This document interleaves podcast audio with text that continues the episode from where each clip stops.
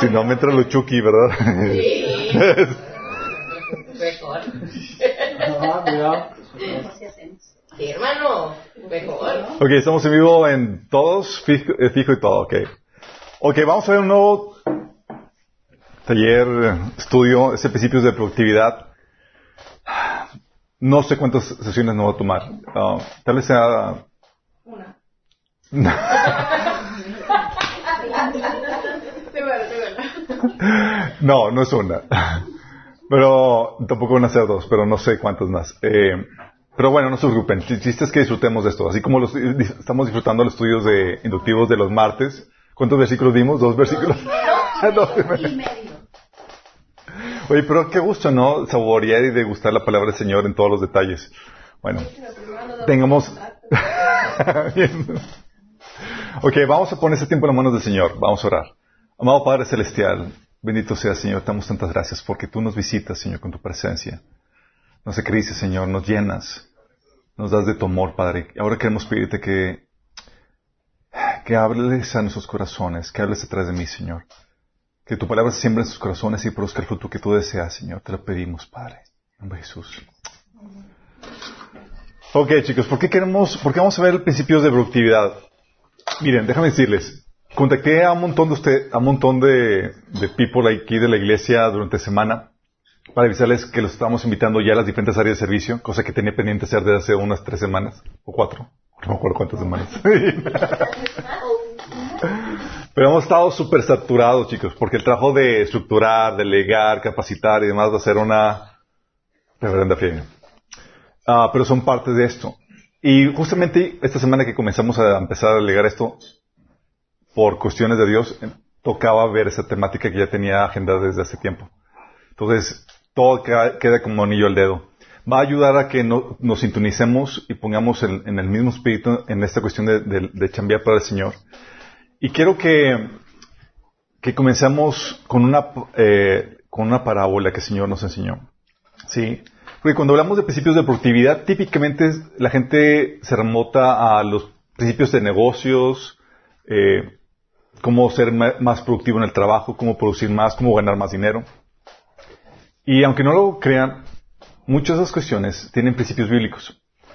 Pero al ver eso, hoy dices, oye, ¿por qué verlo aquí? Digo, ¿estamos buscando ganar más dinero, enriquecernos? ¿O por qué vamos a ver principios de productividad? Y quiero eh, ver esta temática con ustedes, por eso vamos a empezar, empezar con una sesión que habla de la motivación y la urgencia. ¿Por qué nos surge como cristianos ser productivos? ¿Sí? Estamos aspirando a enriquecernos, construir una mejor iglesia, vestir mejor, para no avergonzar al Señor. ¿O qué onda? ok, vamos a empezar con la parábola de las minas.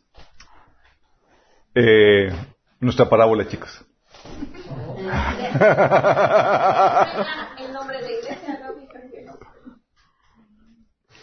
Ok. Viene Lucas 19 del 11 al 27. Dice, oyendo estas cosas, prosiguió Jesús y dijo una parábola para cuando estaba, eh, por cuando estaba cerca de Jerusalén. Y ellos pensaban que el reino de Dios se manifestaría inmediatamente. Dijo pues, un hombre noble se fue a un país lejano para recibir un reino y volver. Y llamando diez siervos suyos, les dio diez minas y les dijo, negociad entre tanto que vengo. Pero sus conciudadanos le aborrecían y enviaron tras él una embajada diciendo, no queremos que este reine sobre nosotros. Aconteció que vuelto él, después de recibir el reino, mandó llamar ante él aquellos siervos a los cuales había dado el dinero para saber lo que habían negociado cada uno. Vino el primero diciendo, Señor, tu mina ha ganado diez minas. Él le dijo, está bien, buen siervo, por cuanto en lo poco has sido fiel, tendrás autoridad sobre diez ciudades. Vino otro diciendo, Señor, tu mina ha producido cinco minas. Y también este dijo, tú también sobre cinco ciudades. Vino otro diciendo, Señor, aquí está tu mina, la cual he tenido guardada en un pañuelo, porque tuve miedo de ti, por cuanto eres hombre severo, que tomas lo que no pusiste y ciegas lo que no sembraste. Entonces él le dijo, mal siervo, por tu propia boca te juzgo. ¿Sabías que yo era un hombre severo, que tomo lo que no puse y que ciego lo que no sembré? ¿Por qué pues no pusiste mi dinero en el banco para que al volver yo lo hubiera recibido con los intereses? Y dijo a los que estaban presentes, quitadle la mina y dadla al que tiene las diez minas. Ellos le dijeron, Señor, tiene diez minas. Pues yo digo que a todo el que tiene se le dará, mas al que no tiene, aún lo que tiene se le quitará. Y también a aquellos, mis enemigos, que no querían que yo reinase sobre ellos, traedlos acá y decapitadlos delante de mí. Esa frase. Sí, todavía no lo podemos eh, ejercer, chicos, no se, no se adelanten. Eso es hasta después. Sí. Pero bueno, esta parábola de las minas te habla de la necesidad de, la, de, que seamos productivos. Quiero que analicemos algunos, algunos versículos. En el versículo 11, Jesús dice, en la parábola dice, que ellos pensaban que el reino de Dios se manifestaría inmediatamente. Estaban en la expectativa de que, bueno, Jesús ya a entrar a Jerusalén y inmediatamente se va a manifestar el reino, Jesús va a, declararse rey y va a venir todas las glorias del reino. Y muchas veces estamos así, queremos ya los placeres y las glorias del reino. Queremos que el Señor ya venga. Sí, como que ya, Señor, ya queremos disfrutar la herencia y para lo cual hemos estado esperando tanto tiempo. Pero, pero, pero Jesús tenía pensado ponernos a, chamba, a chambear primero para determinar nuestras posiciones y funciones. Él tenía en mente, ok chicos, no se emocionen, primero viene la chamba y luego viene la recompensa. ¿Sí? Ah, así es. Y luego dice, en el versículo 12, negociad entre tanto vengo. Nota qué es lo que Dios quiere que hagamos en lo que regresa. Negociar. O sea, en lo que yo vengo, quiero verte chambeando, multiplicando, produciendo con lo que te he dado. Te puse, te di una, eh, te di eh, una mina, quiero que fructifiques y multipliques lo que, lo que te ha recibido. Sí. Lo dice que diez siervos suyos les dio diez minas. ¿Cuántas minas les tocó cada uno? Según cálculos aritméticos de una mina cada uno. Una mina cada quien todos iguales. Aquí representa la igualdad de recursos que tenemos, que son su palabra, todos tenemos acceso a su palabra, su espíritu, todos tenemos acceso al Espíritu Santo, la salvación, 24 horas al día. La parábola, en cambio, de los talentos representa las diferencias de recursos que tenemos. Porque si te das cuenta, en esa parábola que viene en Mateo 25, dice que a cada quien le dio de acuerdo sus capacidades. A uno le dio 10, otro 5 y así. Que son las diferencias de diferencias en recursos, en habilidades, en capacidades, porque cada, quien tiene diferentes eh, medidas en cuestión de esos recursos, habilidades o capacidades. Ah, y en esta parábola de los talentos, el Señor mide la producción en base a porcentajes. Señor, dupliqué lo que me diste. Sí. Y en base a eso va la recompensa. Pero aquí, aquí todos por igual, chicos. Hay, un, hay ciertos aspectos, como comentamos, en los cuales todos partimos con lo mismo. Tienes el mismo Espíritu de Dios, tienes la misma enseñanza, la misma acceso a la palabra de Dios, la misma salvación. Mismas 24 horas. Pero aún en igualdad de condiciones, uno produjo 10, otro produjo 5 y otro nada. Sí. Luego dice en el versículo 15, mandó llamar ante él aquellos siervos para saber lo que había negociado cada uno. Y eso es, ay, es terrible. Miren, hay muchos cristianos inocentes, ingenuos, que anhelan la venida del Señor sin saber, sin saber lo que les espera, lo que nos espera. La venida del Señor va acompañada con la rendición de cuentas de todo lo que hicimos y cómo pusimos a trabajar lo que se nos dio para el Señor. Cuando piensas en eso,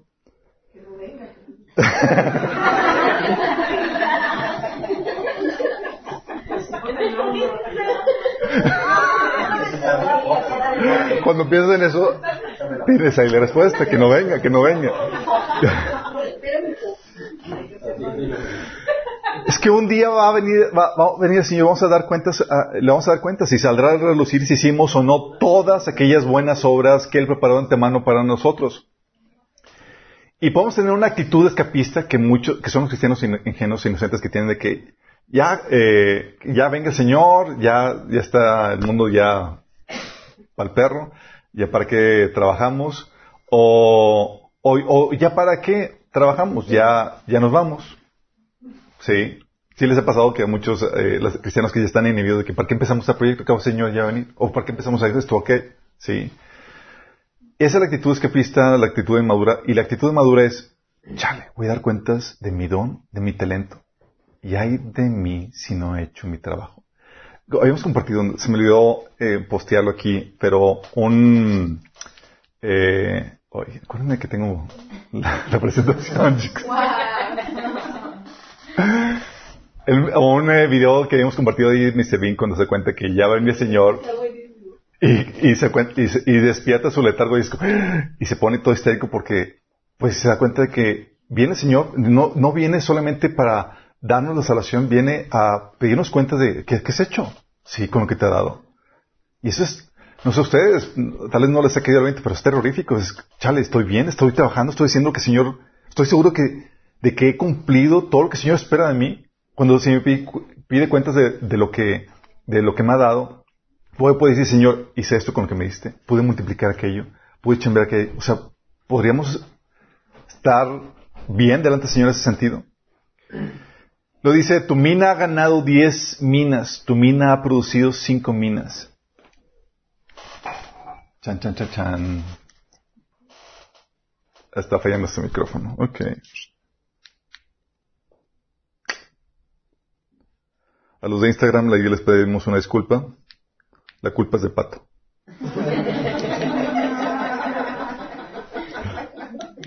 No, ¿cómo crees?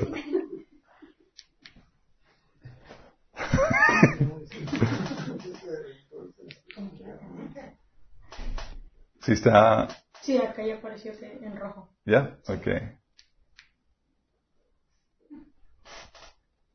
Ah, creo que es porque... Ok, esta es mi culpa. Es que debe de... Ya, ya Pero debe de dejar... No debe por perder. Como quiera me lo pongo aquí. Sí, creo que no está cargado. Una más y cae la camisa. Sí, de hecho, sí me está colgando. ¿Cuál escogieron? ¿El de, el de dos o el, el de uno? ¿Es el de dos? No, es el de uno el que está cargado. Tienes que... Sí. Ok. Entonces le dice, oye, tu mina ha ganado 10 minas. Eh, le dice el, el, el siervo. De una produjo 10. Y luego el otro llega el segundo siervo y dice, tu mina produció 5 minas. Sí. Y el, otro, el último, aquí está tu mina. No hizo nada con lo que se le dio. Todos recibieron lo mismo, pero produjeron diferente. ¿A qué creen que se debe, chicos? ¿Por qué hay diferencias de- de productividad?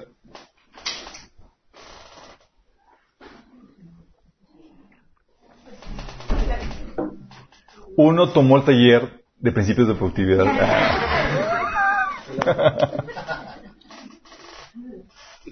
Esperemos que se. Uno sí se puso a chambear, los o sea, fue la diferencia en, lo- en el trabajo que realizó cada uno, chicos. La diferencia de trabajo. Sí. Ah, eso fue, de hecho, todos recibieron la misma porción. De hecho, eso nos recuerda a la parábola del sembrador, donde vemos lo mismo, que los diferentes tipos de tierra produjeron diferente tipo de fruto. Sí. Solamente uno multiplicó la semilla al ciento por uno. Sí. Los demás produjeron temporalmente o no produjeron nada y así. Pero aunque recibieron la misma porción todos, hubo una variedad en el resultado. Y eso es tremendo. Y esa variedad de resultado fue lo que determinó el tipo de recompensa que recibió cada quien. Oye, multiplicaste 10, la mina a 10 veces más su tanto, tendrás autoridad sobre 10 ciudades. Oye, multiplicaste nada más 5, 5 ciudades. Estaba hablando, o Jesús recompensando a cada siervo de acuerdo a la eficiencia de su trabajo, de acuerdo al resultado de su trabajo. Es meritocracia pura, chicos. Es, oye, ¿fuiste fiel? ¿Fuiste bueno? Bueno, te voy a dar más, te voy a dar acorde a lo que tu trabajo, a lo que te mereces en mi reino. Es genial, ¿no? ¿Te imaginas un... Ahorita hay muchos eh, negocios multinivel que te ofrecen las perlas de la Virgen, donde hoy si haces esto, inviertes esto, tú vas a, vas agarrar el estilo de vida que tú deseas, vas a vacacionar, vivir, retirarte a los 30 años, casarte con el chico de tus sueños a los 35 y así te... Pero en este, chicos, aquí te dice, oye, inviertes, das esta vida, una inversión, desgastándote para la causa del reino, y vas a obtener gloria, honra, inmortalidad, y tu estatus va a depender de qué tanto hiciste. No importa que no tengas muchos recursos para invertir en cuestión de dinero, casas y demás. Es, se te recompensa en base a lo que tienes. Qué genial, ¿no? Y luego al que no hizo nada, al que no dio nada, dice, al que no produjo nada, dice, le reclama al Señor, ¿por qué pues no pusiste mi dinero en el banco? Banco. ¿Qué significa el banco? ¿Qué simboliza el banco? El banco significa, oye, ¿no quieres producir?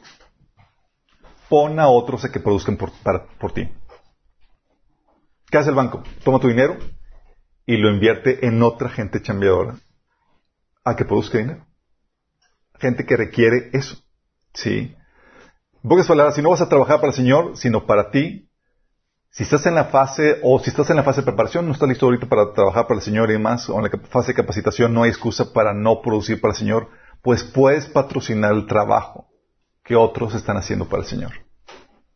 Qué heavy, ¿no? Oye, pues es que Señor, me estoy en capacitación, o, o ahorita estoy atareado en otras cosas, no tengo, mi prioridad no representa eso.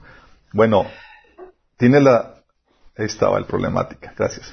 Tienes la situación de que puedes con tu dinero ayudar o obtener mérito con el trabajo de otros. Eso lo vimos en el taller de, finanzas, sí, los que se acuerdan de ello. Sí. Todo ese Señor te está diciendo, ¿sabes qué? Espero que produzcan, que, produzcan fruto. Sí. Y no excuse con que, ah, es que Señor, pues me ocupé en otros asuntos y demás. No, no. ¿No tenés chance? Pudiste haber, por lo menos, producido por medio de, lo que das, de tu generosidad. Es que Dios, chicos, con respecto a la, productividad, Dios espera fruto. Mucho. Y eso, eso viene desde el inicio. Génesis 1.28 dice de la Biblia que Dios los bendijo y les dijo, pónganseme a chambear. Dijo, fructificad y multiplicados, llena la tierra. Desde el inicio, el Señor está con esa actitud. Dice el hombre y es, te puse con las habilidades y capacidades para que seas fructífero, para que multipliques lo que tienes.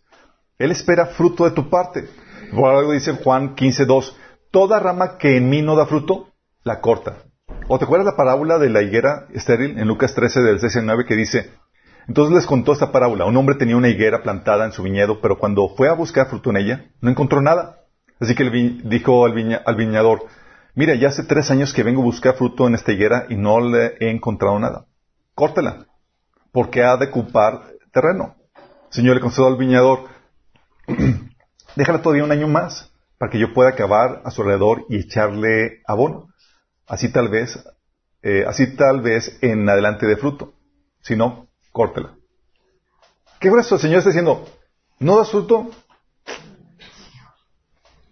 Dios espera que des fruto, chicos.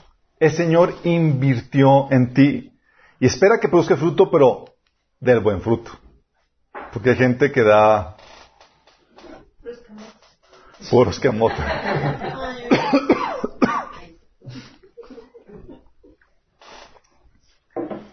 Hay que aclarar eso. Hay gente que da eh, uvas amargas. Mar- Mateo 3, 2, 10 dice, el hacha ya está puesta a la raíz de los árboles y todo árbol que no produzca buen fruto será cortado y, echa- y arrojado al fuego. Hebreos 6, 17 al 8 dice, cuando la tierra bebe la, eh, cuando la tierra bebe la lluvia que con frecuencia cae sobre ella y produce una buena cosecha para los que la cultivan, recibe bendición de Dios. En cambio, cuando produce espinos y cardos, no vale nada. Está a punto de ser maldecida y acabará por ser quemada. Entonces el Señor espera fruto, pero buen fruto. Y espera mucho fruto de nosotros. No miserias. Dice Juan 15, 12. Pero toda, eh, rama que da, fru- eh, que da fruto, mi Padre la poda o la limpia, para que dé más fruto todavía. Fíjate. De hecho, dice en el versículo 8 de ese mismo capítulo, en esto es glorificado mi Padre, en que llevéis mucho fruto. ¿Estás consciente de eso? O sea, el Señor te ve a ti y te ve como una inversión. Y espera retornos. Sí. Espera que produzcas a cambio. Y eso, chicos, demuestra que somos sus discípulos. Demostramos que en realidad creemos e- el Evangelio y que seguimos sus enseñanzas. Demuestra que realmente crees que tu vida fue comprada y ya no te pertenece a ti, sino que a, aquel a quien invirtió su sangre para, sal- para salvarte. Juan 15, 8 dice, mi Padre es glorificado cuando ustedes dan mucho fruto y muestran así que son mis discípulos. ¿Cómo mostramos que somos sus discípulos? Mucho o poquito. Mucho. Produciendo mucho fruto demostramos que somos eh, discípulos de Cristo. Dice, de hecho, en la versión, nueva traducción viviente dice que cuando producen mucho fruto demuestran que son mis verdaderos discípulos. Cuando, cuando producimos mucho fruto para Él. Segunda de Pedro 1 del 8 al- al 11 dice, hablando después de las cualidades de que añádele a tu fe conocimiento, virtud, eh, excelencia y todo eso, dice, porque estas cualidades, si abundan en ustedes, los hará crecer en el conocimiento de nuestro Señor Jesucristo y evitará que sean inútiles e improductivos. En cambio, el que no tiene, el que no las tiene está en corto de vista que ya ni ve y se olvida que ha sido limpiado de, su- de sus antiguos pecados. Por tanto, hermanos, esfuércense todavía para asegurarse del llamado de Dios, que fue quien los eligió. Si hacen estas cosas no caerán jamás y se les abrirá de par en par las puertas del reino eterno de nuestro Señor y Salvador Jesucristo. Fíjate cómo está diciendo que si tienes estas cosas, no vas a estar inútil e improductivo. Y vas a afianzarte en tu salvación. Se te van a abrir las puertas de par en par. Vas a demostrar que realmente eres un verdadero creyente. ¿Sí? Y que si no tienes esto, ya se te olvidó que fuiste comprado. O sea, no te sientes deudor. ¿No sabes que depositaron ahí un dinero para pagar tu condena y ya no te perteneces a ti mismo? Te debes a tu Señor. Sí. Por eso, oye, ¿cómo, si una persona está consciente y se siente en deuda con el Señor y sabe que su vida ahora debe ser vivida enteramente para su Señor y debe producir fruto para Él, va a mostrar esa creencia, esa fe en los frutos que produce. Por eso el Señor decía que si produces mucho fruto demuestras que realmente eres su, su discípulo. ¿Sí? Pero esto solamente sucede si permanecemos unidos a Él y en santificación. Dice Jesús en Juan 15, 5, que yo soy la vid y ustedes son las ramas. El que permanece en mí, como yo en Él, dará mucho fruto. Fíjate la condición. ¿Debes de qué? Permanecer en Él. Sí. Dice, separados de mí, no pueden hacer nada. Entonces, oye, si me mantengo arraigado, inevitablemente voy a producir mucho fruto. Sí. Y también dice en Juan, en el versículo 2, 15, 2, dice que toda rama que da fruto, en mi Padre la poda o la limpia para que dé más fruto todavía, que ese proceso de santificación. Es lo que el Señor hace. Oye, ya estoy dando fruto. ¿Qué crees? El Señor no se conforma con eso. Dice, ok, hijito, ya llegó el tiempo de la poda. ¿Qué on- ¿Han sentido las podas, chicos? Que el Señor viene. Sí. ¿Cómo no? es por su bien y ahora ya saben para qué. ¿Por qué? Porque el Señor no quiere que te estanques en, en ese proceso de, produ- de- de producir fruto para, para Él. Eso es lo que el Señor quiere, chicos. Sí. Yo tengo pavor de que el Señor nos pesque letargados en nuestro trabajo para Él. Negligentes en nuestro trabajo para Él. Sí.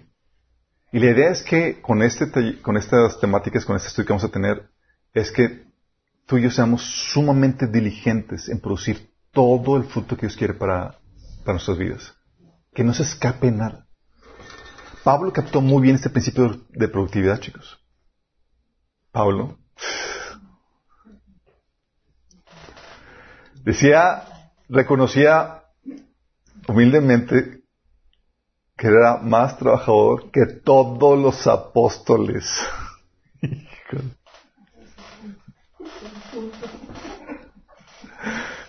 No sé si juntos, pero 1 Corintios 15 del, cin- del 9 al 10, fíjate lo que dice Pablo.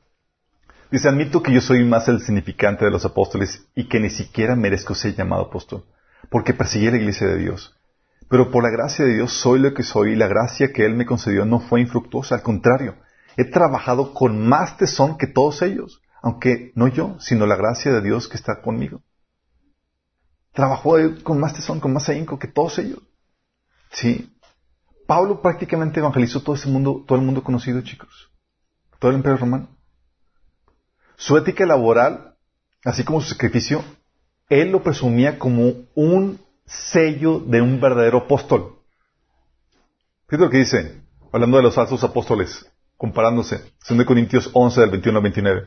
Dice, pero sea lo que sea de lo que ellos se atrevan a jactarse, eran unos falsos apóstoles que estaban ahí visitando la iglesia de Corintios. Dice, otra vez hablo como necio. Yo también me atrevo a jactarme de lo mismo. ¿Son ellos hebreos? Yo también lo soy. ¿Son israelitas? También lo soy yo. ¿Son descendientes de Abraham? También yo. ¿Son siervos de Cristo? Sé que sueno como un loco, pero yo lo he servido mucho más. He trabajado con más esfuerzo. Me he encarcelado me, he más seguido. Fui azotado innumerables veces y, y enfrenté la muerte en repetidas ocasiones. En cinco ocasiones distintas, los líderes judíos me dieron 39 latigazos. Tres veces me azotaron con varas. Una vez fui pedreado. Tres veces sufrí naufragios. Una vez pasé toda la noche y el siguiente en la, a la deriva en el mar. He estado en muchos viajes muy largos, enfrenté peligros de ríos y ladrones, enfrenté peligros de parte de mi propio pueblo, los judíos y todos los gentiles. Enfrenté peligros en ciudades, en desiertos y en mares, y enfrenté peligros en hombres, eh, de hombres que afirman ser creyentes pero no lo son. He trabajado con esfuerzo por largas horas y por largas horas soporté muchas noches sin dormir. He tenido hambre y sed y a menudo me quedo sin nada que comer. He temblado de frío sin tener ropa suficiente para mantenerme abrigado. Además de todo esto, a diario llevo la carga de mi preocupación por todas las iglesias. ¿Quién está débil sin que yo sienta esta misma debilidad? ¿Quién se ha dejado llevar por mal camino sin que yo arda de enojo? Pablo, quiero ser parte de tu equipo. No sabes lo que dices. ¿Te imaginas? Oye, que, o sea, en las reuniones así de la iglesia que Pablo te viera así como que te quería reclutar y tú con.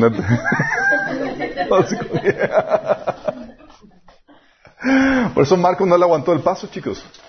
Pero él lo utilizaba como ejemplo, porque eh, los falsos apóstoles se caracterizaban por querer vivir una vida cómoda, tranquila, y estafar o, o abusar de la, de la grey. Él, al contrario, vivía se desgastado por, por, por la por la iglesia. Sí.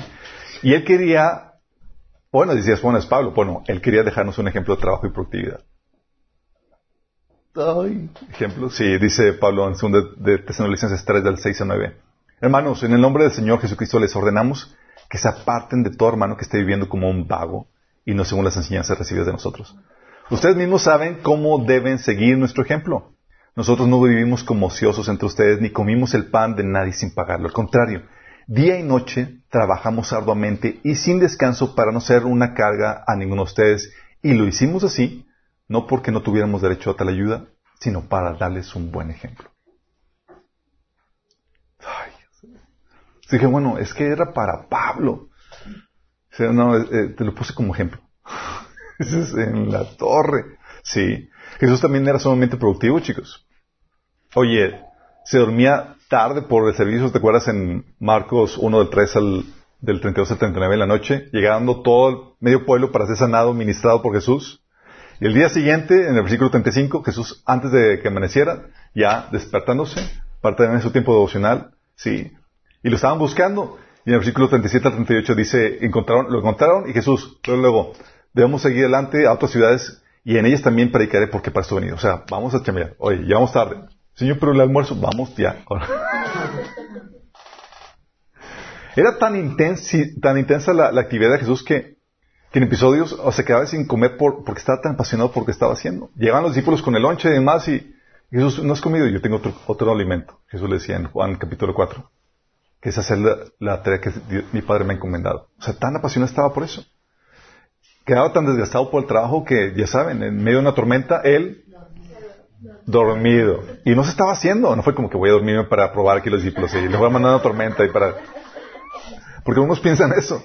Si no puede ser que Jesús haya quedado dormido en medio de una tormenta y el barco hundiéndose. Sí, sí es posible, chicos. A veces quedas tan exhausto que no puedes con tu alma. Sí. Hay gente que se queda dormida hasta manejando. Digo, no debería ser. Y es aquí donde el Señor quiere que seas productivo. Muy productivo. ¿Vamos? Pero ¿cuál es la motivación de la productividad, chicos? Uy. Si vamos a ser productivos, tienes que tener una buena motivación. Mira, es sabido, porque eh, hay libros que se han escrito al respecto, que la ética del trabajo protestante fue lo que llevó a los países, a países como Inglaterra, Holanda y otros países protestantes, a prosperar por encima de sus contrapartes católicas, incluso musulmanas y ateas. Entonces, oye, ¿por qué Estados Unidos, Inglaterra, Holanda y demás fueron, prosperaron enormemente? Ah, porque eran países protestantes. Y resulta que por, eh, por el paradigma bíblico, la, eh, el entendimiento bíblico que adquirían los cristianos de esos países, ellos comprendieron que el trabajo que la Iglesia Católica consideraba mundano, sí, terrenal, de acuerdo a la Biblia, se puede hacer para Dios y es espiritual. Y puedes glorificar a Dios con eso. Sí. Entonces el, que sea doméstico y demás se convirtió en una alabanza al Señor, una eh, adoración a Dios y podías hacerlo para su gloria. Y tienes que hacer bien porque lo estás haciendo para el Señor, no para el hombre. Sí. Y esa ética de trabajo establecida en la Biblia los llevó a prosperar de una forma impresionante. Y era una ética de trabajo no para eh, eh, derrochar, eh, de- vivir una vida eh, de derroche con recursos y con dinero y demás, sino era una vida para glorificar a Dios. De hecho, eran trabajadores y eran, vivían vidas típicamente muy austeras, ¿sí? de ahorro y demás. La cosecha, por añadidura, obviamente vino la gran cosecha económica que esos países vivieron. Lo que la Biblia promete en Juan, digo, Mateo 6, 33, que dice más, buscad primeramente el reino de Dios y su justicia, ¿y qué? Todas estas cosas os serán añadidas. Vino por consecuencia, ¿sí? Sin embargo, oye, pues todo es, si somos bien chambeadores, va a venir la riqueza económica, ¡yeah! Amén, gloria a Dios. Esa no debe ser la motivación. Sí, no debe ser la motivación. ¿Cuál es la motivación? La motivación debe ser por amor a Dios, primero sobre todo. Si tú amas a Dios sobre todas las cosas, tu deseo es que tu Padre sea glorificado, retribuirle un poquito de lo mucho que te ha dado. Cuando la Biblia nos enseña, el Padre nuestro dice que santificado sea tu nombre, el Señor quiere que tú lo santifiques, que tú lo glorifiques con tu vida. Tú llevas su nombre. Dice Juan 15:8, en esto es glorificado mi Padre, en que llevéis mucho fruto. ¿Cómo glorificas al Padre? Cambiándome. Órale. Produciendo mucho fruto para Él. Dice en Mateo 5, 16, Así alumbre vuestra luz delante de los hombres para que vean vuestras obras, vuestras buenas obras y glorifiquen a vuestro Padre que está en los cielos. Fíjate la motivación. La motivación es producir mucho fruto que la gente pueda eh, ver las obras que estamos haciendo. ¿Para qué? Para que nuestro Padre sea glorificado. Porque ese es el deseo de un adorador cuyo corazón ha sido conquistado por Dios. Nos sentimos en deuda con el Señor y ahora vivimos para Él. Queremos glorificar a Dios con nuestras vidas. Él se lo merece. Dice este Pablo en 2 Corintios capítulo 9 del 11 al 13, hablando de cómo el ministerio de, de dar de misericordia iba a producir la gloria a Dios. Gloria a Dios en forma de alabanza, en forma de gr- gratitud. Fíjate lo que dice. Efectivamente, serán enriquecidos en todo sentido para que siempre puedan ser generosos y cuando llevemos sus ofrendas a los que la necesitan, ellos darán gracias a Dios. O sea, van a dar, va a haber gente beneficiada, pero va a terminar en gloria a Dios. Dicen, entonces dos cosas buenas resultarán del ministerio de dar. Se satisfacerán las necesidades de los creyentes de Jerusalén y ellos expresarán con alegría su agradecimiento a Dios. Fíjate la consecuencia. Como resultado del ministerio de ustedes, ellos da- darán la gloria a Dios. ¿Quién te va a ser ministrada? Sí. Pero vas a invocar, fíjate la, la actitud de Pablo. Al final de cuentas, su Padre va a ser glorificado. por su servicio, porque estás, están haciendo. ¿Te ha pasado que has vivido alguna mala experiencia, un mal servicio y demás, que dices, ¡ay, duele! Sale el ouch ahí interno de, de, lo desagradable que es recibir algo malo. Pero cuando recibes algo bueno y más de una persona que profesa ser de Dios, dices, wow, así es Padre. Porque ves a Dios ahí detrás de este asunto. Y quieres, y es lo que queremos, que por medio de nuestro trabajo, la gente pueda glorificar a Dios con lo que estamos haciendo. Esa es la primera motivación que nos, que nos mueve. ¿Estás tan agradecido que quieres volver a Dios? Dale gloria con lo que haces. La segunda, chicos, es el amor al prójimo. que es la compasión. Tu deseo es que tu prójimo sea salvo y bendecido. Y es aquí donde voy a tratar de transmitirles esto, chicos.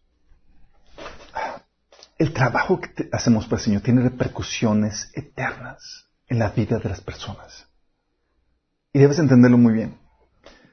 Cuando tú estás experimentando todas las bendiciones de Dios en tu vida, se espera que tú sientas algo de compasión por tu prójimo. Que tú quieras compartir lo que tú has recibido. Mateo 9, del 36 al 38 dice Jesús, al ver las multitudes, tuvo compasión de ellas para que, porque estaban agobiadas y desamparadas, como ovejas sin pastor. La cosecha es abundante, pero son pocos los obreros, le dijo a sus discípulos. Fíjate, la cosecha es abundante, ¿y qué? Pocos los obreros. Pídanle, por tanto, al Señor de la cosecha que envíe obreros a su campo. Es decir, hay mucha chamba que sacar. Y Él, en su compasión, lo que el Señor estaba haciendo, lo que hay mucha necesidad y lo que se requiere es gente trabajadora. Que envíe obreros, de los que trabajan, de los que chambean, chicos. ¿Sí? ¿Por qué? Porque nuestro trabajo va a repercutir, repercute en la salvación de otras personas.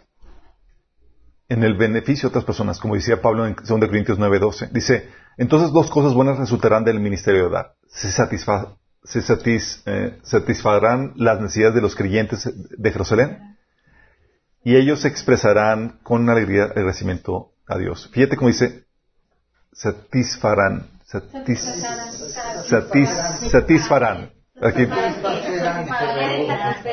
que quedan satisfechos.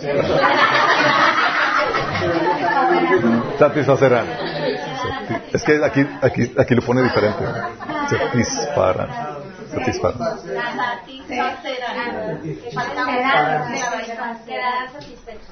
Satisfacerán. Aquí dice diferente. Reina Valera, ¿verdad? Entonces satisfacerán las necesidades de los creyentes de Jerusalén y ellos expresarán con alegría su agradecimiento a Dios. ¿Cómo dice? ¿Sabes qué? Vas a beneficiar a un hermano. Vas a bendecir a un hermano. Y Dios va a ser glorificado con eso. Y es aquí donde tienes que entender que vas a beneficiar a un hermano, sí en tiempo presente, con una recompensa y con una repercusión eterna, porque por la bendición y el trabajo de bendecir a otras personas, gente llega a Cristo y se mantiene en Cristo. ¿Te ha tocado que por gachadas gente se aparte de Cristo? ¿Que por gachadas gente no venga a la conocimiento de Cristo?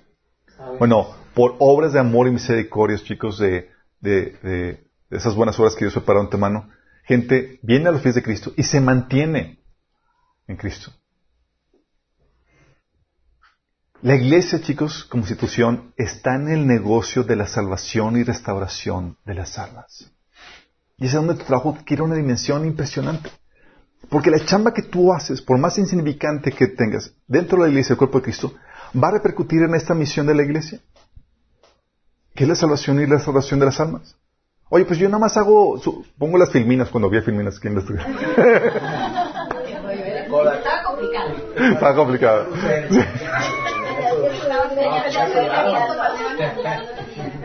No, no, no, no.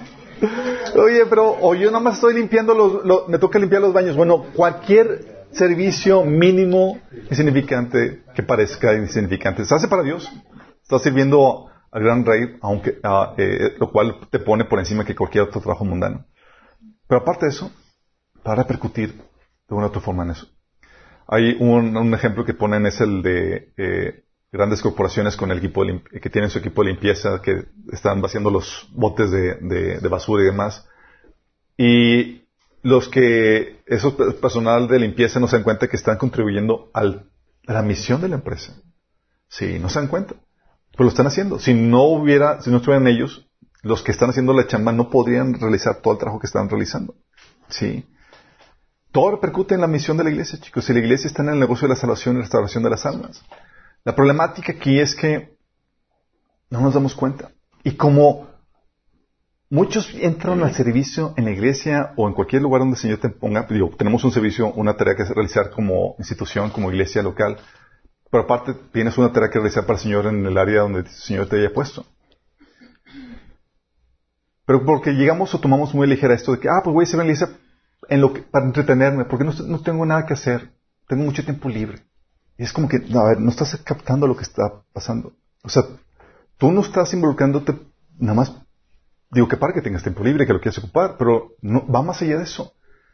Gente necesita el mensaje que estamos compartiendo. Gente necesita la salvación. Gente necesita el evangelio. Gente necesita ser restaurada. Apocalipsis 21, 4 dice, Él enjuagará toda lágrima a los ojos cuando ya en la nueva tierra y demás. ¿Por qué crees que va a enjuagar, Señor, lágrimas de nuestros ojos? ¿Por qué creen, chicos? Digo, ¿ya estamos en el paraíso? No por todos los que se quedan, por todos los que conocías. Por la vida de quebrantamiento que es el servicio. Oye, no, ya vamos a estar en, el nuevo- en la nueva tierra. Paraíso y demás, y vamos a llorar al punto que el Señor va a tener que secar nuestras lágrimas. Ah, la emoción de, de al ver a los que nos salvaron. Nos va a doler todas las oportunidades perdidas. Algo similar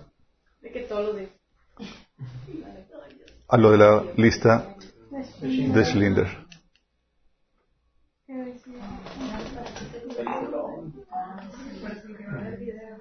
¿Vamos a poner? Dura tres horas. Sí. No la pongo. Vamos a ver. Me gusta mucho, pero no, no, Deberíamos verlo un día. Saque las palomitas. La hizo el mismo año que hizo Jurassic Park.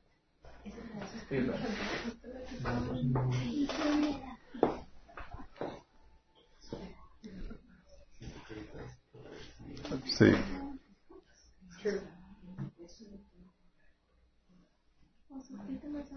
No se está escuchando, ¿verdad? No, no. Pero es esa bocinita, ¿no? No, es el de la tele. Vamos a ver. Alguien, alguien doblaje. multimedia, a ver, ¿quién? Pato, Está caro. Tienes que checar el. Oye, ¿Dónde está el ¿del jefe? F? ¿Qué? ¿F qué? F nada. Productor, a ver. Mm,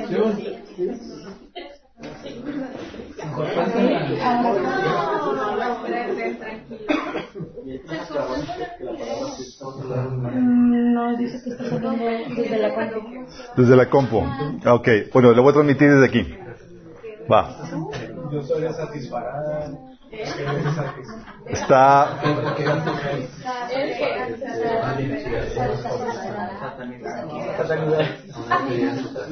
está muy fuerte, chicos.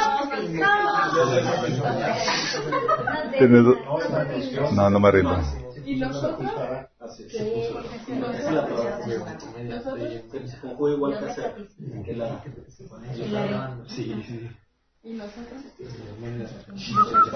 Estamos en vivo, Estamos en vivo, así es. Aguántenme, Un segundo, por favor.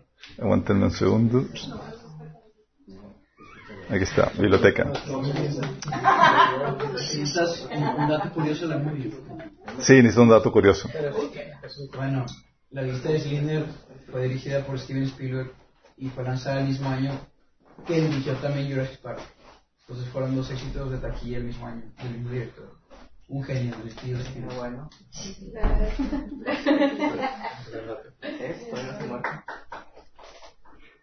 Otro dato curioso. Ahí está. Gracias, señor Yeret. Gracias, señor Yeret. Gracias, señor Yeret. Gracias, señor Yeret. ¿Habrá alguien? Gracias, señor Jerry. ¿Por qué tiene que poner Le, están- le cortaron la- eh, le quitaron una diente para hacer un anillo para él. Así se hará. Todo lo que usted quiere.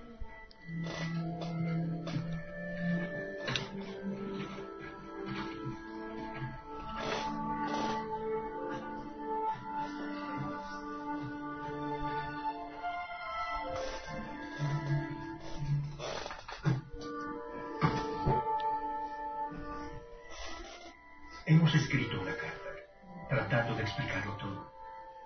En caso de que sea capturado. La firmamos todos.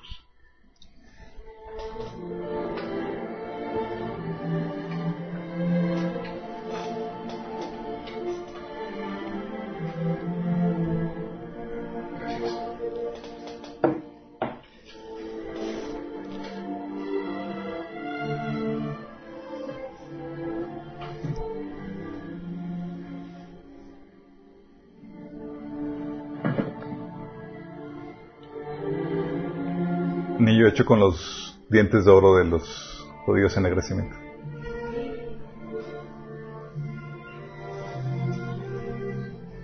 Para los que no sepan, Schlinder Viene del Talmud y dice, aquel que salva una vida salva al mundo entero.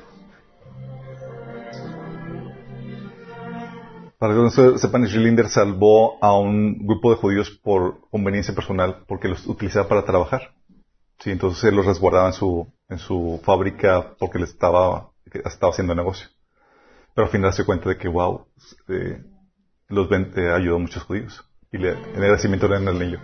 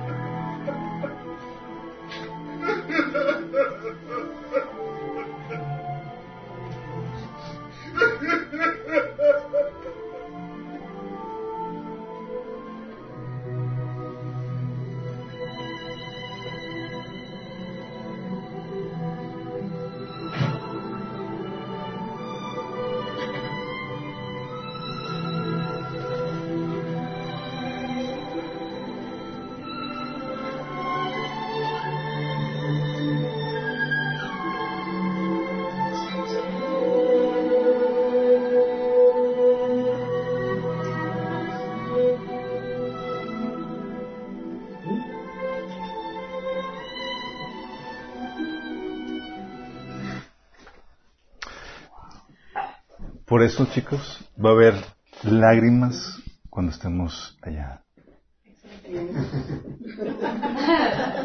¿Alguien quiere Kleenex? La idea es que no quede de nosotros. Sí, a veces se nos olvida y tomamos el trabajo que realizamos para el Señor muy, muy a la ligera. Sí. Tomamos muy a ligera.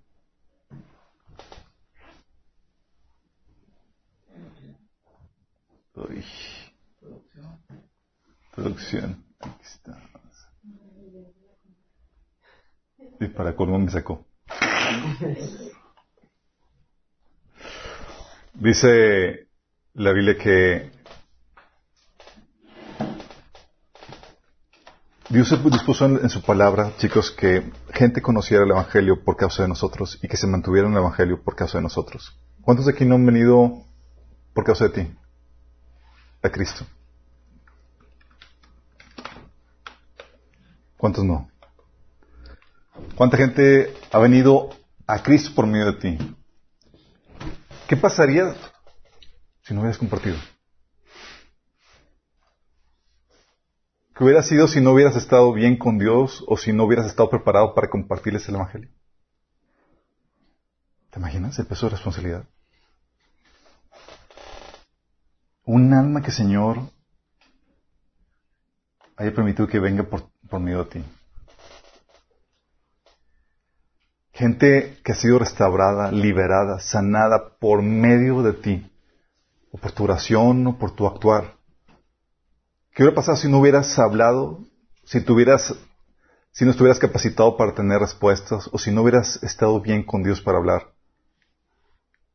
Si no estás orando por esas personas. La mentalidad que tenemos es, ah, pues otra persona hubiera compartido seguramente. Y nos estamos librar con eso. Pero el hecho de que Dios haya establecido que la salvación de la gente venga a través de nosotros y que esa gente se mantenga por medio de nosotros y se arrastrará por medio de nosotros, nos pone un peso de responsabilidad tremendo. Por eso Pablo se esforzaba con ahínco de una forma impresionante, chicos. Dice Dice Pablo, por tanto, yo os protesto en el día de hoy que estoy limpio de la sangre de todos, porque no he rehusado anunciaros todo el consejo de Dios. Él se esforzaba, chicos, por eso el trabajo que realizamos para Cristo no es tomarse a ligera, es, es un trabajo que, que vamos a sentir una tremendo peso de responsabilidad porque son almas de lo que estamos hablando. Sí, Pablo está diciendo, y estoy libre, o sea, tengo la conciencia tranquila que hice todo lo que está en mi parte para anunciarles y compartirles la palabra de Dios. Por eso también Pablo decía en 1 Corintios 9, 16. Sin embargo, predicar la buena noticia no es algo de lo que pueda jactarme. Estoy obligado por Dios a hacerlo. Qué terrible sería para mí si no predicara la buena noticia. Está obligado, sabía que Dios le iba a pedir cuentas por eso y tenía que hacerlo bien y que no hubiera ni una alma de que, chin, Pablo, por flojear, no llegué hasta tal persona por esto o aquello no llegaste a, a, otros. Su trabajo sabía que repercutiría en la salvación de la gente. Sí. De hecho, por eso Pablo se esforzaba en, compartir el Evangelio y mantener el Evangelio a la gente. Sus cartas y demás era asegurarse de que estuvieran ahí, que no quedara de él. Sí.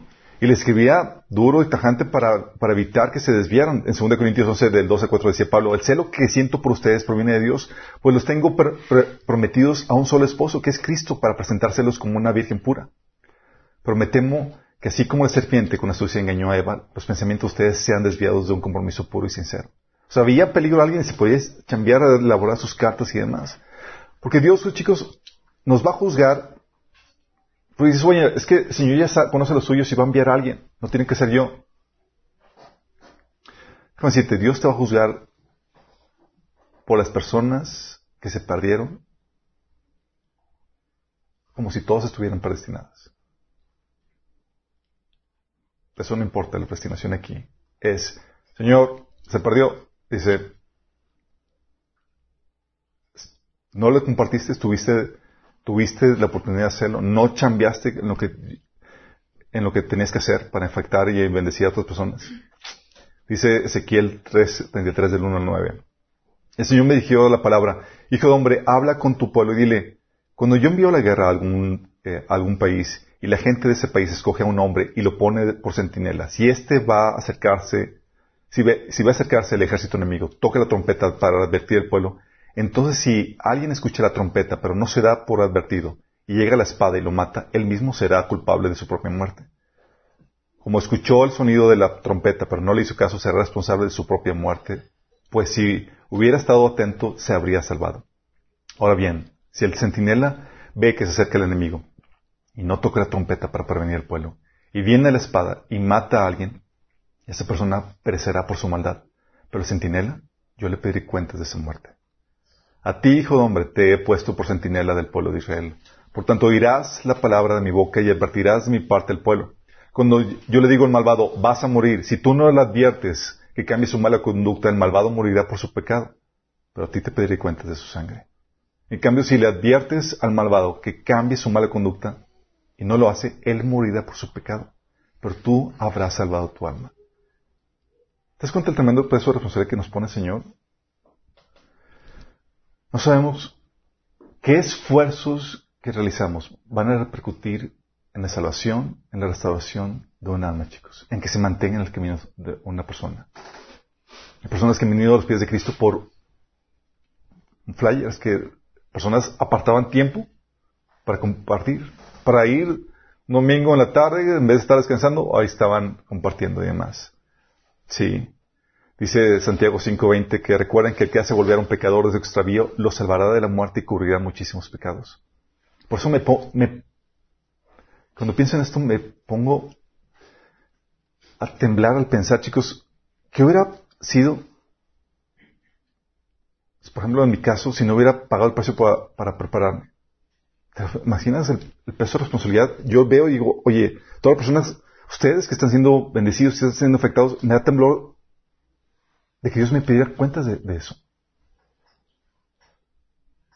¿Qué hubiera pasado si no hubieran invertido las incontables horas de trabajo en preparar los estudios, en material y demás? Me aterra pensar si no hubiera hecho mi chamba. Las personas que no hubieran sido bendecidas y que hubiera afectado por mi inactividad, por mi falta de productividad. Y al ver resultados en sus vidas de ese trabajo, me llena pavor imaginarme si no hubiera, si no me, no me hubiera esforzado en el Señor. Imaginarme si no hubiera vencido los retos y los obstáculos en el camino para llevar a cabo este ministerio.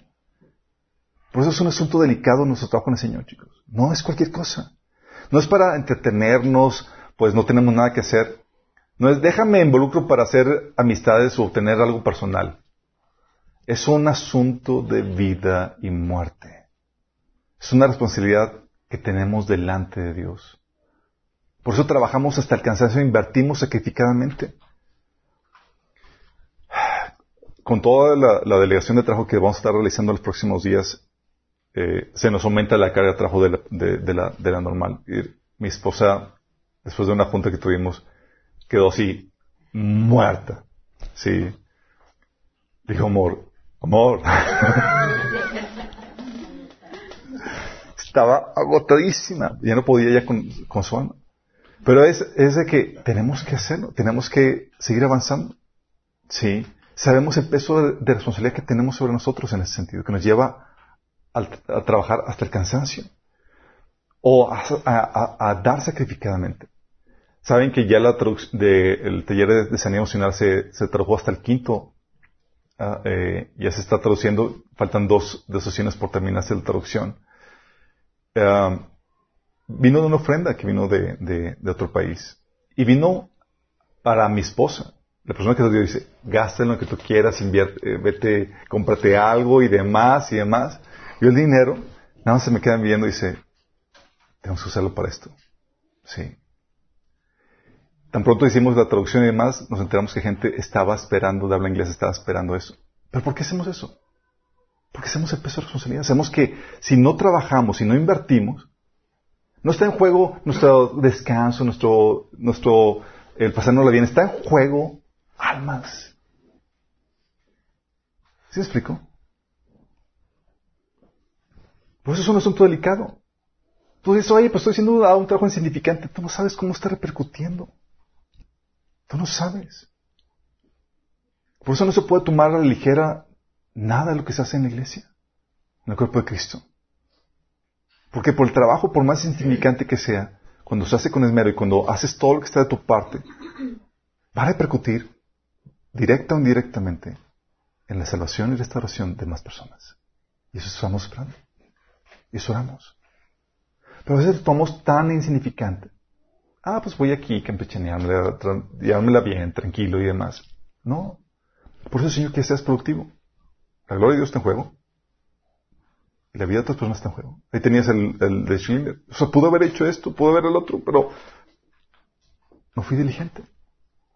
Y dirías que tú y yo no lleguemos con el Señor y, ay Señor, no hice esto, pudo haber hecho esto. Que no seas de los que el Señor seque las lágrimas por esas oportunidades perdidas. Obviamente para nosotros también la motivación es que deseamos la gloria de Dios. Deseamos su recompensa, deseamos que el Señor nos alabe. El amo, dice Mateo 25, 21, el amo lo llenó de elogios. Bien hecho, mi buen siervo fiel. Queremos escuchar eso. Eso nos motiva. Sí. Dice, has sido fiel en, la, en una pequeña cantidad, así que ahora te daré muchas más responsabilidades. Ven a celebrar conmigo. Dice eh, Galatas 1.10 que, que un siervo de Dios no busca agradar al hombre, sino que busca agradar a Dios, si no nos podría ser hecho siervo de Dios, y que un corazón transformado, según Romanos 2.29, busque la aprobación de Dios y no la de los hombres. Buscamos la, gloria que viene de Dios. Dice 1 Pedro 5.4 que a los pastores que hacen bien su trabajo, que recibirán una corona de gloria y honor eternos por parte de Jesús. No por nada, Señor, nos, alenta en Apocalipsis 20:12 diciendo que aquí yo vengo pronto y mi galardón conmigo para recompensar a cada uno según su obra. Sí, queremos, buscamos un beneficio personal, buscamos que Dios nos alabe, nos exalte, nos recompense. Y eso va a ser un consuelo tremendo cuando no ves que nadie te agradece ni, que te, ah, ni te retribuye nada, chicos. Saber que el Señor te va a dar y te va a dar recuerdo al sacrificio que realizas, eso te te incentiva a seguir sacrificando, a seguir dando desesperadamente. Es fenomenal eso. Porque tenemos la motivación correcta. Si te cuentas, son cosas tremendas. Bueno, ¿y qué onda con las añadiduras? ¿Las añadiduras, papá? Pues esto será tuyo.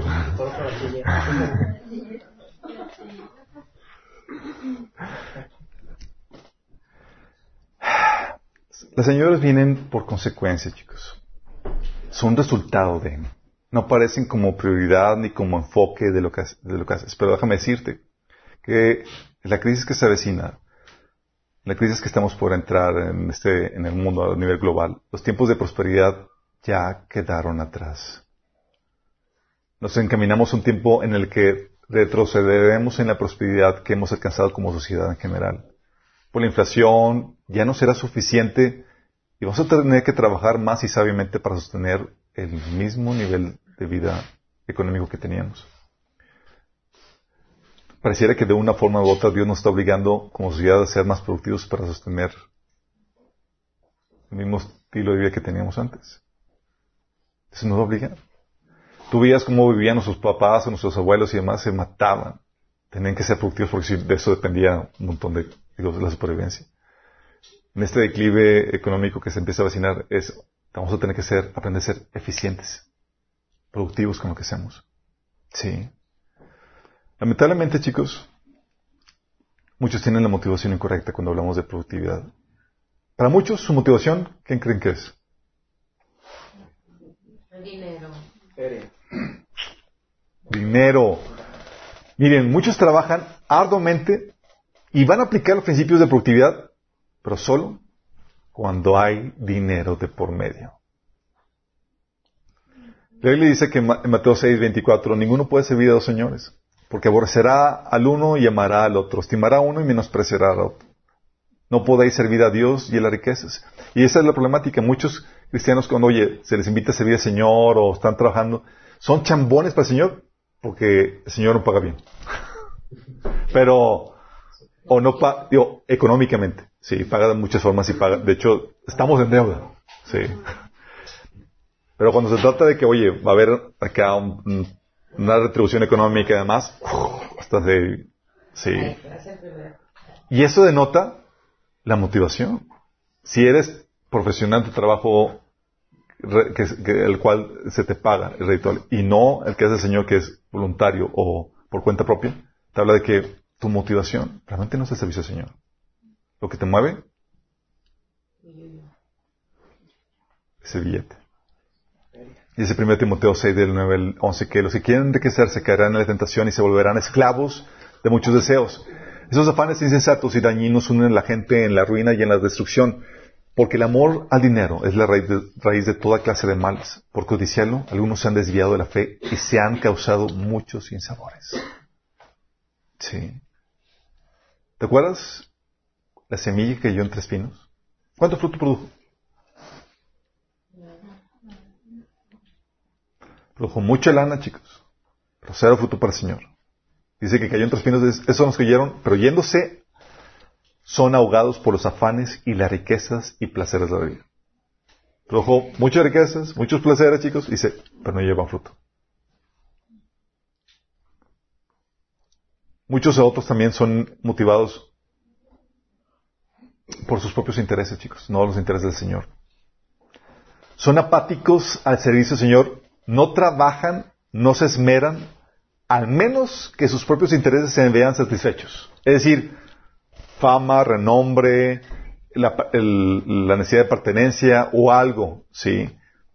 ¿Por qué creen que, por ejemplo, el servicio en macroiglesias, chicos, con todo ministerio de bombante y demás, hasta hacen fila para servir? ¿Por qué creen? Por el amor. Por, porque es wow y eso forma parte de esto, de este, de este currículum, voy a- o sea, el, viene con renombre, viene con caché, viene con reputación. Luego te, envi- te invitan a una a misioncita. Mano, ¿nos puede acompañar? Fúchila. Sí.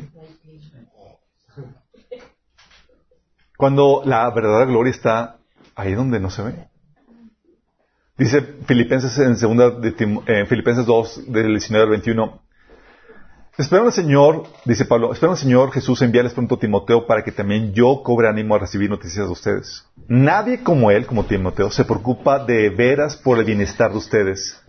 Pues todos los demás buscan sus propios intereses y no los de Jesucristo, chicos. Fíjate, Pablo hablando de que, oye, los demás siervos solamente chaman cuando hay, están involucrados sus propios intereses cuando van a ganar algo, cuando van a recibir algo a cambio. Timoteo es el único que está trabajando desinteresadamente por los intereses de Cristo. Qué heavy, ¿no? Pero es algo normal en la iglesia, chicos. ¿Sí? Pablo decía en Filipenses 1 del 15 al 17 que es cierto, algunos predican a Cristo por envidia y rivalidad, pero otros lo hacen con buenas intenciones. Estos últimos lo hacen por amor, pues saben que he sido puesto eh, para la defensa del Evangelio. Aquellos predican a Cristo por ambición personal y no por motivos puros, creyendo que así van a aumentar las angustias que sufro en mi prisión. Hablando de que sí hay gente que trabaja y se pone a pero cuando tiene intereses personales, ambiciones personales, no los de Cristo. ¿Qué grueso no? Por eso la, la intención de hacerte productivo a ti, chicos, no es para que te hagas rico, no es para que saques avante tus intereses egoístas personales. Es para que puedas producir mucho fruto para el Señor, para su gloria, para que más gente pueda ser bendecida, afectada por ti. Y para que aumentes tu riqueza eterna, tesoros en el cielo. Por eso los principios de productividad tienen propósito, como propósito que realices todas las buenas obras que Dios preparó antemano para ti. Dice Efesios 2, 10 que somos hechura suya, creados en Cristo Jesús para buenas obras, las cuales Dios dispuso antemano a fin de que las pongamos por, por práctica. A ver chicos, ¿estás consciente que Dios tiene paquete, un listado de obras que espera que tú realices. ¿Cómo vamos con esas? ¿Cómo vamos con esas? Y la idea del principio de productividad es que no se quede ninguna de esas obras en el tintero. Hay muchas cosas que Dios ordenó que nosotros hiciéramos, pero que se quedan en el tintero. Pregunta. ¿Es de acuerdo a los talentos? Obviamente. Sí, de acuerdo a los talentos. Pero son cosas que Dios preparó antemano. Por eso te hizo de la manera que te hizo para que hagas ciertas obras de acuerdo a tu diseño. Sí. Pero hay muchas cosas que se quedan en el tintero porque no supimos optimizar los recursos para ser productivos. Desperdiciamos tiempo, dinero, fuimos flojos, no fuimos enfocados, etcétera, etcétera. Y vamos a llegar, y vamos a decir, Señor, pero, o sea, no se ve que tiene que hacer eso. De hecho, no tenía ni tiempo. Y el Señor, mm, te saco la lista de horas que pasabas en Facebook.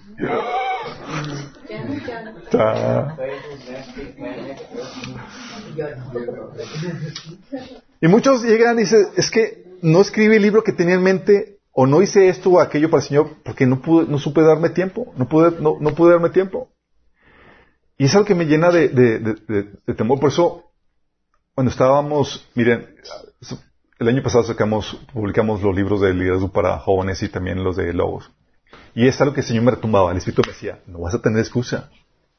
No vas a tener excusa. Yo. Porque decía, Señor, es que no me ha querido, no me ha querido la provisión. Porque a veces donde el Señor te da milagrosamente y provee todo milagrosamente, ¿cierto?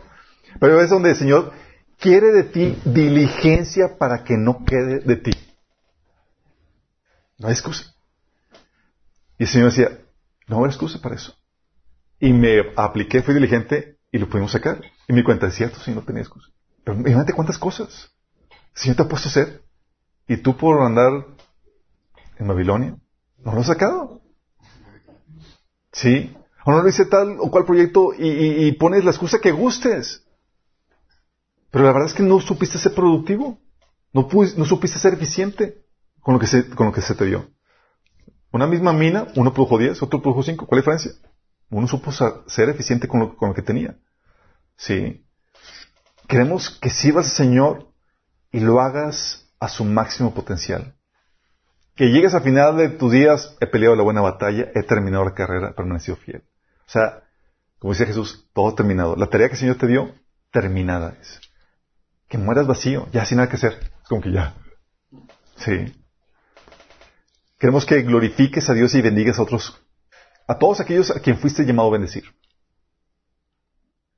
Algo que el Señor me, procesos en mi vida que el Señor, por los cuales el Señor me llevaba, la forma en que me levantaba de las crisis era, yo te voy a pedir cuentas por aquellas personas a las cuales tú has sido llamado a afectar. Eso te, te pone en peso de responsabilidad que adiós flojera, adiós depresión, adiós nada, es el temor de que vas a presentarte al Señor y Dios te va a pedir cuentas por las almas de personas que, que iban a ser bendecidas por la eternidad, por tu trabajo. Hasta mañana de presionarme. Y eso que soy cristiano.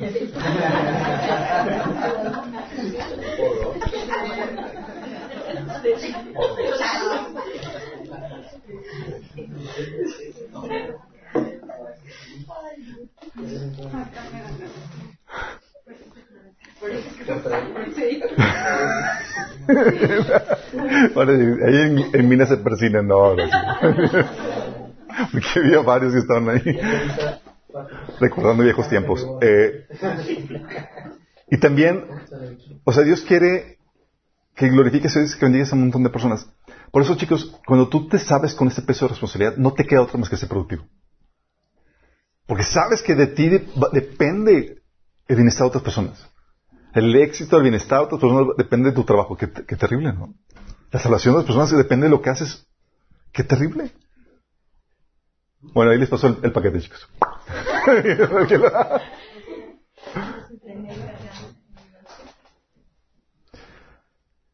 El- y también, chicos, tiene como propósito para que juntos como iglesia alcancemos e impactemos a mayor número de gente.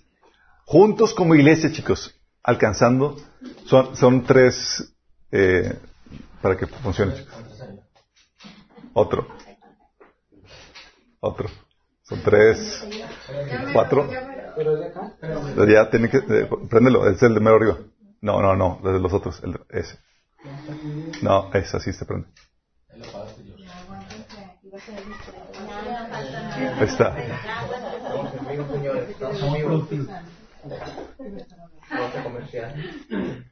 Se que andan sudando la gota gorda, chicos, de- del nervio.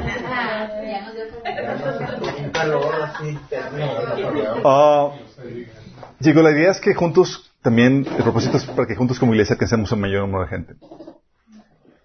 Mira, te voy a decir esto.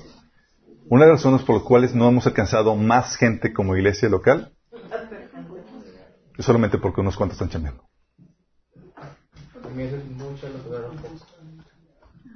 Y. Sí. Y porque los, muchos de los que estamos chambeando, tal vez no lo estamos haciendo Con la productividad que se requiere. ¿Sabes tú que vamos a dar cuenta como congregación? Adiós. ¿Qué hicimos para alcanzar e impactar a más gente con el mensaje que hemos recibido, chicos? Tenemos una responsabilidad corporal, no solamente individual. Viene este mensaje, por eso en el tiempo correcto, justo cuando estamos delegando actividades, chicos. Es para ponernos a chambear y chambear en serio, sabiendo el peso de responsabilidad que, que requerimos. Cualquier trabajo que hacemos dentro de la iglesia tiene un peso eterno. Y en cualquier área, sí. Obviamente hay advertencias. Primera advertencia, el camino de la productividad es difícil, chicos. Ser productivo no es fácil. Es un camino angosto, un camino que posterga la recompensa, donde tienes que restringirte, autonegarte, sacrificar, sacrificarte para llevar a cabo la tarea que se te ha encomendado. Jesús te decía que si alguno viene en pos de mí, niegues, a sí mismo, tome su cruz cada día y síganme. El Señor te prometió la vida eterna si la entregabas primero, si la inviertes primero. Va a requerir que te disciplines, que te controles en horarios, en actividades y demás, y eso no es agradable. A veces quieres seguirle, seguir en la chocha y demás, sabiendo que tienes otras cosas que hacer. Es una vida de esclavitud. Ya no puedes hacer lo que quieres, viendo lo que quieres. Ahora tienes una meta a la cual te has sometido. Pero el resultado es glorioso. Todos, al final de cuentas, somos esclavos de algo. Todos somos esclavos de algo. Esclavos a, a los empleadores, a sus vicios, esclavos a la justicia, esclavos al pecado, esclavos a la tarea que el Señor te ha encomendado. Cuando eres esclavo de la tarea que el Señor te ha encomendado, ves los resultados, ves las almas, la gente que está siendo bendecida. Yo recuerdo cuando el Señor me mantuvo, tenía que a los 20 años estaba escribiendo el, primer libro, y yo quería estar afuera, jugando con mis, eh, pasando bien con mis, mis amigos de grupo de jóvenes y demás, pero el Señor me tenía ahí enclaustrado y quería estar lloriqueando y demás, y era, ponte a escribir. Señor, no quiero sacrificar, sí, pero es eso. Te lleva a trabajar, aun cuando no quieres, para luego cosechar el fruto de tu trabajo. Porque cuando ves que tu trabajo ya no es solamente para, el Señor quiere entretenerte porque no está haciendo nada, es, hay una repercusión eterna. Hay una, ya se vuelve una motivación que trasciende. Y es ahí donde tienes que entender que nuestro sacrificio vale la pena. Vale la pena. También la otra advertencia es que la capacitación viene antes de la acción, antes de la producción. Bien, chicos, con esto que vamos a ver, no es para que aventarlos y se lancen al ruedo así desbocadamente. Los discípulos tuvieron tres años en preparación antes de estallar en sus ministerios. Tres años, chicos. El Señor les decía, vengan, síganme y los haré eh, pescador de hombres. El Señor estuvo capacitando tres, tres años. Sí. Ya, y en Hechos 2 de 41 vino la cosecha. Así pues, los que recibieron su mensaje fueron bautizados y aquel día se unieron a la iglesia unas tres mil personas. La capacitación, luego vino la unción y explotaron en cuestión de servicio.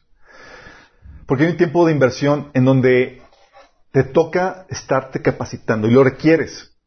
Es indispensable para poder ser realmente productivo. Ese tipo de inversión no se ve ningún fruto. Otro día se pone a chambear sin prepararse, chicos. Y tú estás ahí oculto, preparándote, capacitándote. Y se requiere. Parece que otros avanzan más porque comenzaron pronto. Pero luego sales de tu capacitación todo preparado. Sí. Y es como, el ejemplo que ponen es como, ves a los demás cargando cubetas de agua, sí, llevándolo uno de otro, y tú estás trabajando, equipándote de más, lo que estás haciendo es estás construyendo la tubería. Sí, mientras que otros van y se ven muy productivos y demás, tú con la capacitación que estás recibiendo estás construyendo la tubería, nada más abre la llave y adelantaste y aventajaste a los demás. Porque el tiempo de capacitación, chicos, es vital para la productividad. Muchos se lanzan de lleno al servicio mal preparados, con espadas medio forjadas, agujeros en sus armaduras, mal equipados. Muchos se ponen en servicio, ¿sí? Y abandonan, el, por ejemplo, el discipulado. Ah, estoy avanzando y demás. Espérate, mi chavo. ¿Sí? Tienes que serte preparando. Lo requieres para ser aún más productivo. Para llegar a contigo retos, problemáticas, y tú no vas a saber qué responder. ¿Sí? Y hay gente que lo que quiere es ya empezar a servir y no salen de la cinta amarilla. Y, y abandonan. Se van de lleno al servicio y abandonan su preparación continua. No podemos hacer eso. Tienes que terminar la preparación. Puedes ser productivo, y déjame decirte, puedes ser productivo en tu capacitación. Puedes ser productivo. ¿Cuánto vas avanzando? Avanzando diligentemente, optimizando el tiempo. Sí. Pero no, con, con esto del principio de productividad, entonces, no estamos quitando el que te capacites. Hay un tiempo para que te capacites y la capacitación no debe ser, no debe ser negligente con ella. También tienes que entender que el carácter, la madurez, está por encima de la productividad. En el mundo, no importa el carácter. Ponte a chambear. ¿Sí? No importa que seas chismoso, mal hablado, además, con que tenga, con que haya talento. ¿Sí? En el reino de Cristo, el carácter es primero. ¿Sí? Y hay gente que se quiere abalanzar al servicio sin resolver asuntos internos, sin lidiar cosas, sin sanar. Ah, y hay gente que se frustra porque están en el proceso de forjar el carácter medio de las pruebas y demás, y el Señor permite que sirvan en algún ministerio como quisieran. Es que, Señor, no puedo servir, no estoy sirviendo. Bueno, es básico eso. Te, está, Señor, arreglando porque vas a tener el sello de aprobación que va a permitir que el Señor te, promueva en el servicio que vas a realizar. Hay gente que se abalanza y has escuchado el llamado de que dice, muchos, es que muchos, hay muchos, hay unos que son llamados y otros voluntarios. Bueno, déjame decir, todos son llamados. Pero hay gente que sale del proceso de Dios y quieren empezar a servir y esos son, entre comillas, los voluntarios porque se salieron del proceso. Están sirviendo sin, sin pasar por el proceso que Dios tenía para ellos. Y déjame decirte, la, la falta de carácter y madurez puede producir una aparente productividad. En Filipenses 1 del 15 al, 17, del 15 al 17, Pablo decía que, mira, por malas motivaciones, por falta de carácter y demás, muchos se pusieron a predicar, por envidia, por contienda y por demás. ¡Wow! Ni siquiera produjo que los puso a chambear. Pero la inmadurez eventualmente va a parar la productividad. ¿Por qué crees que va a pasar la envidia, chicos? ¿Tú crees que la envidia va a llevar a que, otro, a que ayudes a que otros sigan prosperando y creciendo y demás? Va a llegar un punto donde tú, donde vas a parar a cualquiera que quiera sobreponer, sobrepasarte. Va a llegar conflictos, contiendas y demás, como dice Santiago 3 del 15, del 14 al 16, que dice, pero si tienen envidias amargas y ambiciones egoístas en el corazón, no encubran la verdad con jactancias y mentiras pues la envidia y el egoísmo no forman parte de la sabiduría que proviene de Dios. Dichas cosas son terrenales, puramente humanas y demoníacas. Pues donde hay envidias, hay ambiciones egoístas, también habrá desorden y toda clase de maldad. ¿Y tú crees que el desorden produce productividad? Para toda productividad, chicos. La iglesia podría producir tanto más si no fuera por la envidia y el ser ministerial. Pero la madurez, la inmadurez te lleva a una productividad y te estanca. Y para todo. ¿Sí? Y la madurez produce, resulta, llega a ser contraproducente porque llega a destruir el buen trabajo. Porque las personas que están en el liderazgo, cuando se apartan, cuando caen, por su no tener carácter para enfrentar las dificultades que tenían que enfrentar, se llevan de encuentro al resto de la gente. Por eso decía Pablo en Tito, en 1 Tito 3, que los ancianos no podían ser unos neófitos no los nuevos convertidos. Tenían que ya ser probados y quelados. igual los diáconos dice, ponlos a prueba para ver si tienen lo que se requiere.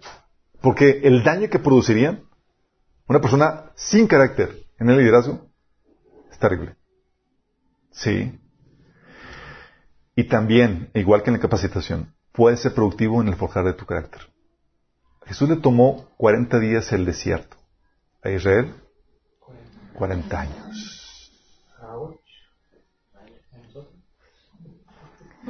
Entonces, si queremos que hagas las obras que Dios preparó en tu mano, queremos lanzarte ruedo, queremos que te pongas a, a chambear, que no quede de ti, que no quede, te- que te presentes delante del Señor y no haya con que, ah, Señor, pues tú eres del, del talento que le escondiste. Sí. O que nada más produjiste, nada más, pues, Señor, del talento, pues te, te, te, te otros dos más. Y mientras ves a otros eh, 10, 20 y acá, y- que no quede de ti. Porque sabes que hay muchas cosas que están en juego.